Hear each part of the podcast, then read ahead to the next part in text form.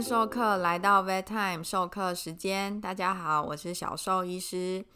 我们今天要来讲如何让猫咪不怕怪兽，会跟大家分享如何制作猫咪紧急避难所。有养猫的授课们，有没有发生过家里有朋友来拜访，又或是中华电信维修、熊猫送餐，家里的猫咪一听到铃声，马上不见踪影？有时候客人都走了半天，都还是不敢出来，不吃不喝，也不敢上厕所。那网络上看到人家分享，猫咪会跟客人 social 撒娇，甚至窝在人家大腿上，就只能安慰自己说啊，别人的猫咪比较亲人，那我家的就比较害羞嘛。嗯，大家看到自己的猫咪吓成这样，不吃不喝，应该也都会很心疼。所以，我们今天要来谈谈，要如何协助保护家里的宝贝，让他们不要再吓到疯狂躲藏喽。首先，我们来谈谈哪些情况会让猫咪受到惊吓、紧张或是感到不安全。第一个，当然就是不熟悉的生物进到猫咪领地喽。不熟悉的生物，像是前面提提到的亲戚朋友，像是一年才来两次家里的阿公阿妈，或是很久没有回家的哥哥姐姐。那像中华电信人员、熊猫外送快递先生，又甚至是新房客入住，都有可能让猫咪觉得，诶有外星生物进入喽。那当然，我有遇过，就是一个爸爸，他其实平常都会出差好几个月，但是因为最近疫情嘛，那停留在家里的时间变长，那猫咪就觉得生活受到很大影响的。也有遇过一个很夸张的例子，就主人想要换发型，然后烫了一颗爆炸头，头发变得很大一蓬，家里的猫咪就吓到躲了主人三天才适应。那这些状况都是刚好家里的宝贝比较敏感，又没有做好应对措施，就有可能让猫咪本人觉得生存受到威胁喽。再来就是非人的生物，新成员像是新来的狗狗、新领养的猫咪，还有要很注意的邻居新养的猫，或是楼下花园有街猫进驻，也会受到影响。都有可能让家里的猫咪觉得，诶，我的领土受到侵犯，那变得焦虑、焦躁不安。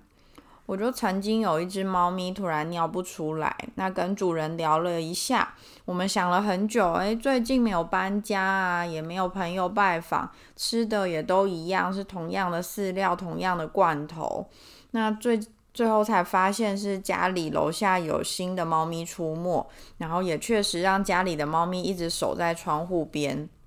这样就很有可能是猫咪觉得自己的领土受到侵犯，有心理上的紧迫，最后就生病了。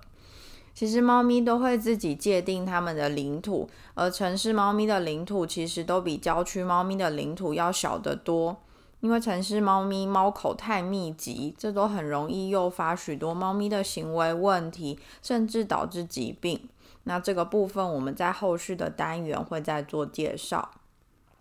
再来是环境的变动造成的紧张跟不适应，大一点的变动像是搬家，小一点的像是家里客厅的布置改变，例如猫咪最喜欢的个人沙发不见了。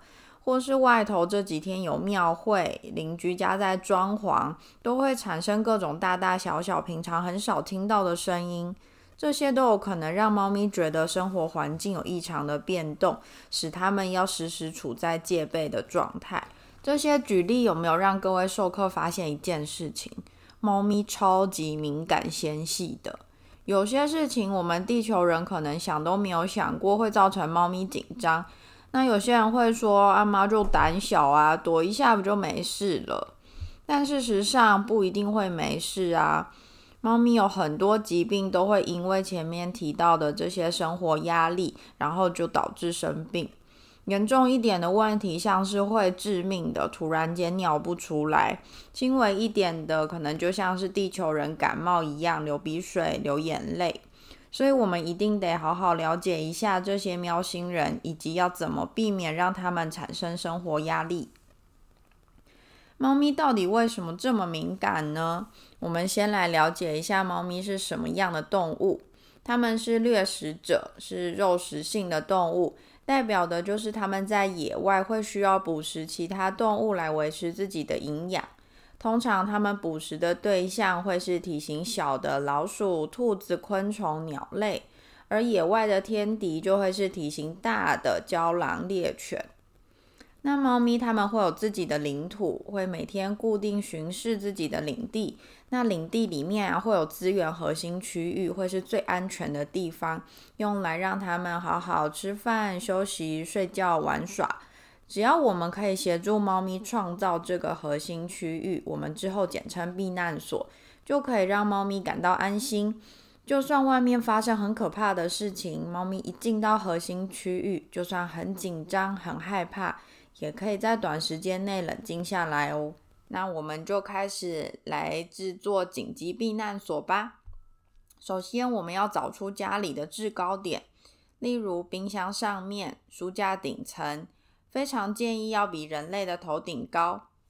在那个位置摆上可以躲避的窝，可以是外出笼，可以是纸箱，不管是什么，记得一定要留一个开口，给猫咪偷看外面的状况。在这个窝里面，我们可以放进舒服的垫子、毛巾，也可以撒一些猫草，放入玩具，放入一盆水也可以。平常没事的时候，让猫咪可以在这些窝里面休息玩耍，让他们知道这些地方都是很舒服的地方。同时要记住哦，只要猫咪在这些避难所里面，地球人千千万万不要手痒，自己跑去把猫咪从里面捞出来。这样只会让猫咪觉得这个地方是会受到入侵，有机会受到怪兽攻击的，不是安全的地方，就没有办法成功成为一个好的避难所，等同失败喽。这样的避难所要有几个呢？如果是套房式的房间，当然至少一只猫一个；如果是家庭式的，可以在外面会接待客人的地方一个，里面的房间也至少一个。让猫咪可以自己选择要躲避的地方，或者是要监视的地方。当然，也会有主人说床底下可不可以呀？啊，反正每次有客人来，他都第一个冲进床底下啊。老实说，不太建议哦。床底非常低，其实在躲藏的时候，猫咪随时会需要警戒，是不是会在某个时刻被外头的怪物发现，然后被拖出来吃掉？敌人会不会也想要冲进来偷袭？其实，在低处躲藏的猫咪同样也处在非常戒备的状态哦。在野外的猫咪，大家应该也常常见到它们休息的位置是在屋顶上，在围墙顶。在 Discovery 可以看到野生的大猫、花豹、猎豹，则是在树上。这都是为了让它们在休息时可以同时躲避敌人跟守卫。家里那团可爱的小毛球也依然保留这些习惯跟天性，所以前面我们才会一直叮咛各位授课，找寻家里的制高点很重要哦。而假如这些制高点的窝有成功成为避难所，当有怪兽来袭时，猫咪在感到危险的时候，能够迅速躲进避难所里面，同时在里面倾听及观察敌人。又同时能够远离威胁，慢慢的不那么紧张，做好了心理准备，猫咪就有机会走出避难所进行探索，甚至是见客喽。而假如是环境变动，像是搬家，随着各位授课回老家过年、外出寄宿，甚至是去看最可怕的兽医师，只要这些避难所能够随着猫咪一起移动。避难所熟悉的气味及提供的安全感，就能减缓猫咪紧张的情绪，缩短适应环境所需要的时间喽。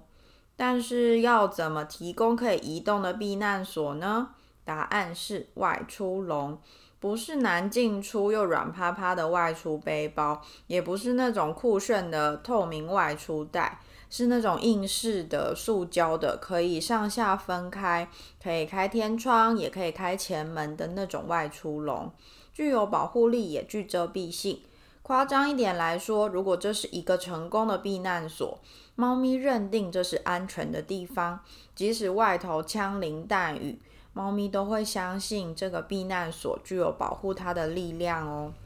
当然，我们除了协助猫咪创造避难所，也可以协助猫咪适应这些变动。对猫咪熟悉的授课们一定会知道，猫咪与狗狗及地球人小孩相比，比较不容易训练，也比较不容易在短时间内强迫它们学习。但是，猫咪是有能力进行学习的，所以我们可以用一些方式来协助它们。首先，当还是幼猫时期，大约二到七周是它们开始社会化、开始接触外界生活的时期。可以在这个时候让它们尽可能接触各种事物，像是各式各样的人、老人、小孩、身形高大的人、大嗓门的人。物品像是洗衣机、吸尘器、扫地机器人、电铃声、电话声；其他动物像是不同体型的狗狗，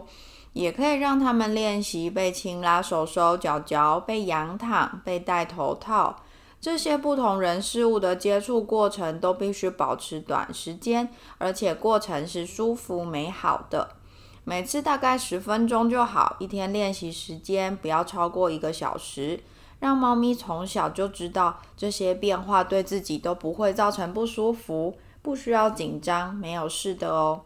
至于成猫，虽然已经过了最适合学习新事物的时期，但让他们在接触过程从短时间且不具危险性的方式开始，让他们慢慢决定自己接触新事物的意愿。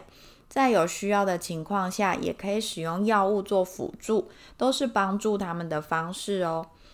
然后要小小提醒一下，我知道有些授课们比较性急，会忍不住想要使用比较积极的方式训练猫咪，会长时间不间断的与猫咪进行强迫式的互动，或是让猫咪在无法逃离的状态下，让猫咪跟害怕的人事物持续接触。这种方式最终的确可以让猫咪对这些可怕的事物感到麻木，而不会逃跑。但在这段训练过程，其实会让猫咪承受很大的心理压力，最终猫咪本人放弃逃跑的自我保护能力，甚至有可能在这种训练过程让猫咪生病，或是出现严重的行为问题。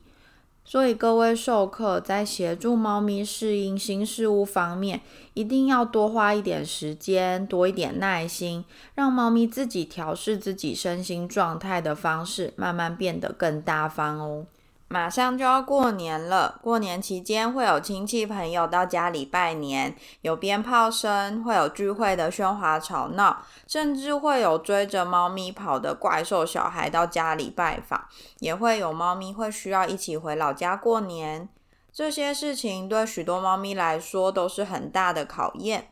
而短时间内也很难协助猫咪慢慢适应这些可怕怪兽的出现。所以前面分享的紧急避难所就会是很好的应用。各位授课，赶快帮家里猫咪布置起来吧！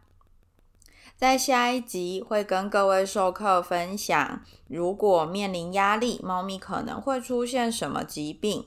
以及可以如何协助超级紧张派猫咪来面对压力。各位授课，下次见喽！